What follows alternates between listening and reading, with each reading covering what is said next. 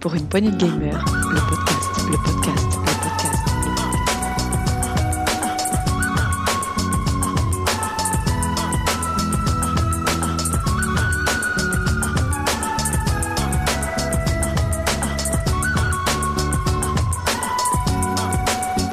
Pour une poignée de gamers, le podcast. Bonjour et à toutes et à tous et bienvenue dans ce nouveau test PPG. Aujourd'hui, ce test va être animé par notre héroïne, notre guerrière des contes. Je dis Béné. Salut Béné. Salut Sgrog, comment tu vas? Ça va, ça va et toi? Très bien. Et donc, euh, bah, avant que tu nous parles de ce jeu et que tu même nous dises ce jeu, on va s'écouter un petit morceau de musique. Allez, c'est parti. I found you at last. And I see you came along as well, Danny Witch. I thought I had been doomed to a life of solitude. That doesn't mean I'm going to stop looking out for you. Not now, not ever. That can't be. Look out! Right now, this thing needs dealing with. Ah! The hell? Is that a Zoogle? Everyone, be careful! That thing is huge! Donc voilà, bah, euh, ce petit morceau de musique que vous avez entendu, je, pour certains vont l'avoir reconnu, mais pour d'autres, bah, ce- ça va être le test de Tales, Tales of of Arise. Alors, peux-tu nous présenter un peu ce Tales of euh, nouvelle version, on va dire? Alors, euh, repoussé à cause du Covid et de la crise qu'on connaît tous, le jeu est enfin sorti le 9 septembre 2021 sur PS4, PS5, Xbox Series, Xbox One et apparemment sur Steam. Ouais, il me semble aussi. Le...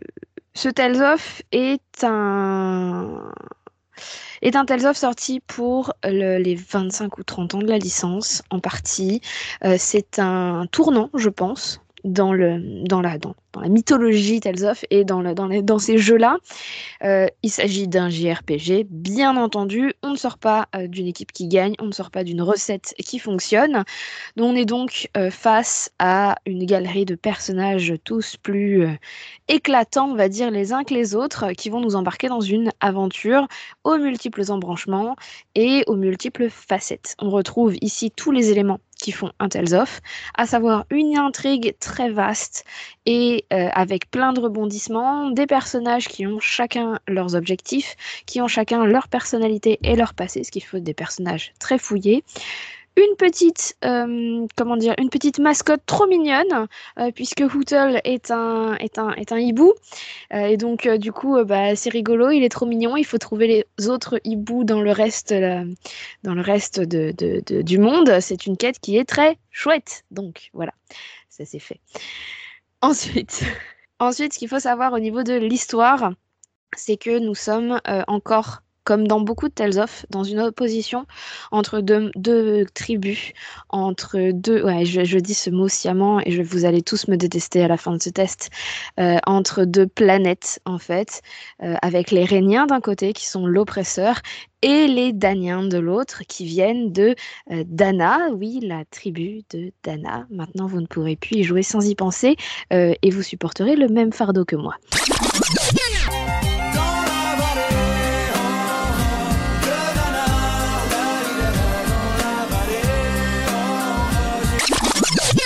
Si on veut résumer un tout petit peu l'histoire, il y a 300 ans, euh, le secteur, euh, enfin, Dana, ils étaient tranquilles, ils étaient peinards, ils étaient bien développés. Et, les Réniens sont arrivés avec euh, toute leur technologie, ils ont tout pourri. Ils ont ca- cassé le, le secteur en cinq morceaux. Et puis, bien sûr, 300 ans après, c'est toujours le même bazar. Les cinq morceaux sont toujours sous le contrôle.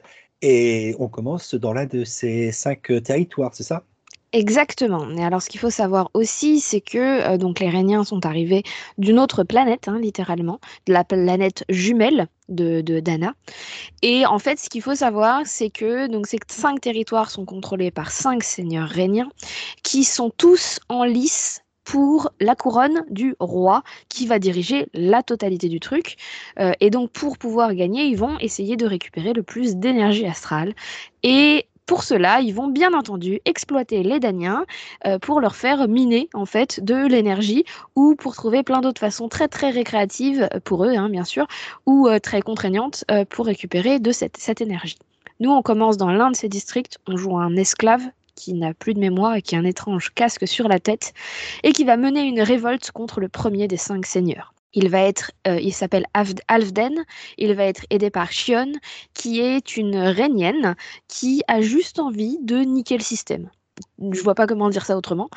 Oui, Elle a, elle a d'autres objectifs et on va le découvrir au fur et à mesure de l'histoire, mais son principal objectif, c'est de faire tomber tous les seigneurs.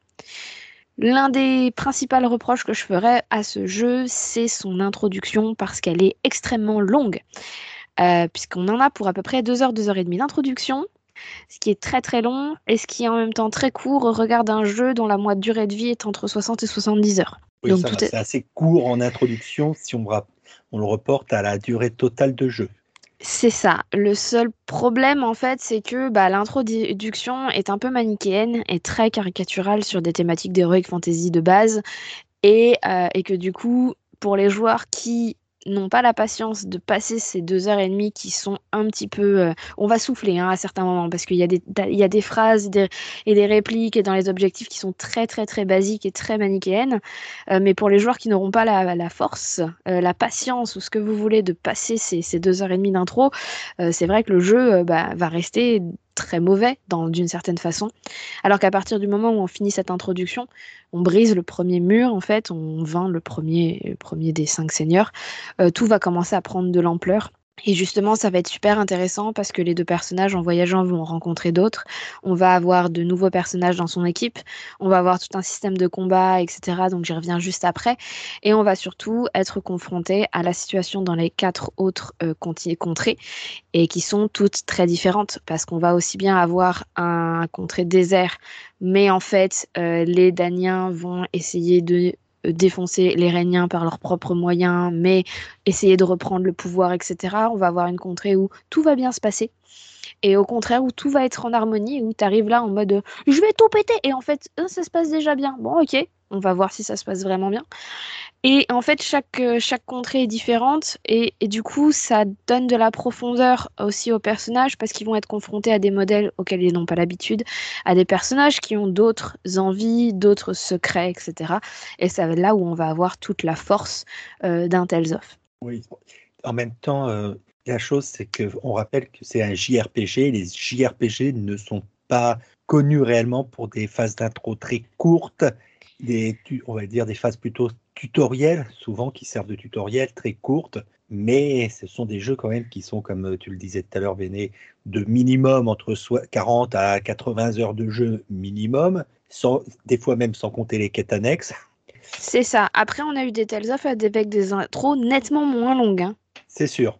Pour les avoir quasi tous faits, on a des intros beaucoup, beaucoup moins longues. Et, des... et le truc, c'est que l'intro n'est pas vraiment un tutoriel. Pour la simple et bonne raison que tout au long de l'aventure, on va avoir des nouveaux personnages qui vont arriver. On va débloquer des trucs parce qu'on va récupérer des machins. Je peux pas vous en dire plus pour pas trop vous spoiler. Et donc, du coup, des mini-tutos, on va en avoir tout au long de notre aventure, comme savent le faire euh, les RPG en, règle générale et les JRPG en particulier. Et donc, du coup, on va apprendre comment se battre, comment euh, éclater l'équipe ou au contraire la souder.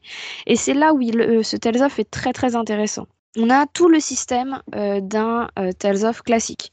C'est-à-dire qu'on va avoir des artés, donc qui sont des attaques spéciales, on va avoir le coup de base, et on va pouvoir, euh, alors avec un bouton alors, je vous dis pas lequel pour une raison simple, c'est-à-dire que j'ai joué sur Xbox, le système fonctionne exactement de la même façon sur PS, PS, PS 4 ou 5. Sur PC, je sais pas comment ça se joue. Euh, mais donc, du coup, les, contrôles sont les mêmes partout, c'est-à-dire qu'il y a un bouton pour euh, pouvoir attaquer l'attaque de base. Ensuite, on va avoir deux ou trois boutons pour pouvoir euh, attribuer des artés. Ces boutons-là vont être aussi possible de les assigner des artés en vol, ce qui veut dire qu'on a un bouton de saut. Voilà. Et donc, on va pouvoir tout combiner et c'est de l'action euh, pure avec des temps de recharge parce qu'on va pouvoir enchaîner trois ou quatre artés à la suite en fonction de son niveau. Et ensuite, il faudra taper avec la- la- la- l'attaque de base pour pouvoir recharger et pouvoir continuer. On va aussi avoir la possibilité, comme dans tout RPG classique, d'utiliser des objets, etc. Là où ce, ce, Tales of est extrêmement dynamique, c'est qu'on va pouvoir modifier son équipe en temps réel pendant le combat. C'est-à-dire que à partir d'un certain moment du jeu, on va voir six persos. On n'en a que quatre qui sont affichés à l'écran, on n'en a que quatre qui se battent.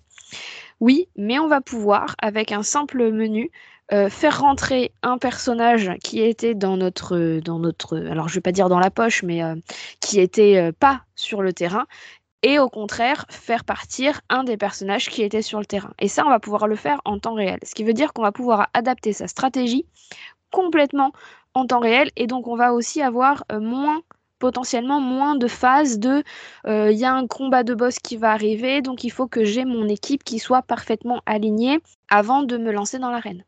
Beaucoup moins puisque en effet on va pouvoir faire ça en temps réel, on va pouvoir adapter vraiment à ce qui se passe en face de nous. D'autre part, chaque personnage a une jauge d'attaque spéciale qui se remplit au fur et à mesure du combat, et là on va pouvoir toutes les utiliser, que votre personnage soit présent sur le, dans l'arène ou qu'il ne soit pas présent. D'accord. Et donc, euh, de ce que tu dis, on est sur un JRPG, mais en combat temps réel et pas en combat euh, tour par tour.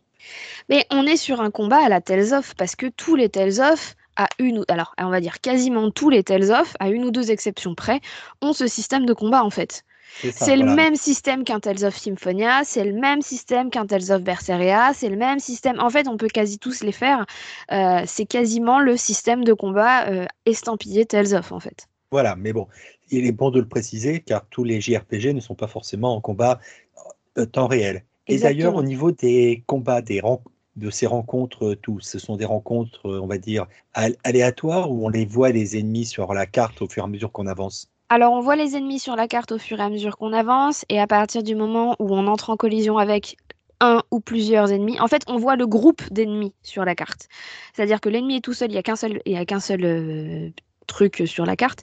Euh, il est à 3, et ben il y en aura 3. Donc, à partir du moment où on entre en collision ou qu'on passe, qu'on essaie de passer entre, hein, parce que ça, ça ne marche pas. Donc, euh, le combat se lance, on passe à l'écran de combat, et etc. Et les temps de chargement, du moins, alors après, ça dépendra de la console, je pense, mais du moins sur Xbox Series, sont euh, très, très, très, enfin, quasiment inexistants en fait. Ce qui est un plus pour éviter de trop casser euh, le rythme dans ce, dans ce type de jeu. Exactement. Est-ce que, comme dans beaucoup de JRPG, au niveau des quêtes annexes, on en a énormément ou c'est euh, plus anecdotique? On en a beaucoup. On en a beaucoup qui vont nous permettre d'avoir des points, des PC, des points de combat ou des points de non, de compétences, pardon, de points de compétences. Et ces points de compétences, on va pouvoir les utiliser sur euh, un espèce de compendium gigantesque où on va pouvoir débloquer des capacités, des artés, des réactions, ce qu'on va pouvoir débloquer par exemple la contre-attaque, etc. Et pour chaque personnage. Et en fait, ça se présente sous la forme de, de, de disques avec euh, des gemmes sur chaque disque.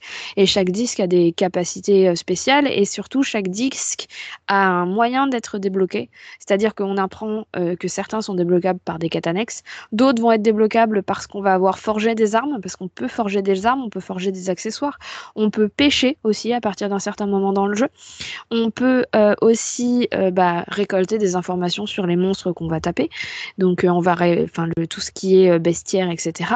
On va aussi pouvoir faire de la cuisine parce qu'on va avoir des feux de camp. Pendant les feux de camp, on va pouvoir discuter avec les personnages, se soigner et faire la cuisine qui vont nous donner des bonus pour les prochains combats. C'est extrêmement développé, il y a énormément de choses à faire. En fait, c'est un Tales of qui est très très vaste, qui est graphiquement très joli, un peu plus mature dans certains environnements que ce qu'on a l'habitude de voir, un peu plus euh, texturé et moins euh, cartoon que certains autres opus. Et en fait, euh, bah voilà, on a vraiment un, jeu euh, très beau qui enchaîne euh, les cinématiques avec les, les personnages modélisés du jeu et certaines grosses cinématiques du jeu qui sont en animation. Donc voilà, avec un- une intrigue très très vaste et, et des personnages qu'on adore, en fait, qu'on va apprendre à connaître et qu'on va adorer assez vite. D'accord. Et donc tu parlais aussi tout à l'heure euh, que tu pouvais donc euh, que ton équipe pouvait entre guillemets éclater, c'est-à-dire qu'il y a un système de relation entre les différents personnages de ton équipe? Oui, euh, en effet, il y a un système de, de, relations entre les personnages euh, qui est plutôt anecdotique en vrai, en fait. On va pouvoir... euh, Enfin, c'est c'est assez anecdotique. Euh, c'est juste qu'en fait, on va pouvoir se réorganiser en fait, et on va pouvoir euh, en fonction des. Enfin, c'est pas vraiment qu'il y a un système de, de lien entre les personnages. Il y a, il y a, mais euh, ça assez anecdotique. Et en fait, quand je dis que l'équipe va être éclatée, c'est-à-dire que les événements du jeu vont faire que, bah, à certains moments, on va se retrouver tout seul, on va se retrouver qu'à deux. Il va falloir faire deux équipes et donc avancer euh, avec ces deux équipes. Euh, on va pouvoir contrôler tout le monde, on va pouvoir vraiment euh, faire toutes ces modifications. Bah, à certains moments, ils sont demandés par le jeu, à d'autres, on va pouvoir les faire en combat ou pas en combat, etc. Pareil, hein, je disais qu'on pouvait tout faire en combat, on peut même changer le personnage qu'on décide de contrôler dans le combat, au sein même d'un affrontement. D'accord. Donc, on a quand même beaucoup de liberté. Énormément. Eh bien, je te remercie, Béné, de nous avoir fait ce test de ce nouveau Tales of, le Tales of Arise. Je vous remercie à toutes et à tous en espérant qu'on a pu soit vous aider, soit vous aiguiller, soit vous donner envie d'y jouer. N'hésitez pas à nous mettre un, un pouce, euh, des commentaires. On, on- on est toujours ravis d'avoir vos commentaires, vos retours. Et n'oubliez pas, si vous le souhaitez, nous avons ouvert un Discord. Vous pouvez venir en discuter directement avec nous. Il y a ça aussi. Vous pouvez aussi nous retrouver sur toutes les bonnes plateformes de podcast.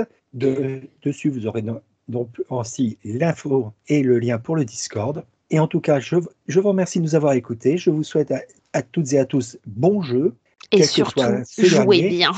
Jouez bien, profitez-en bien avant les nouvelles sorties que vous aurez pour Noël. Et on vous dit à la prochaine. Ciao, ciao À la monde. prochaine. Ciao. Pour une poignée de gamers, le podcast, le podcast, le podcast.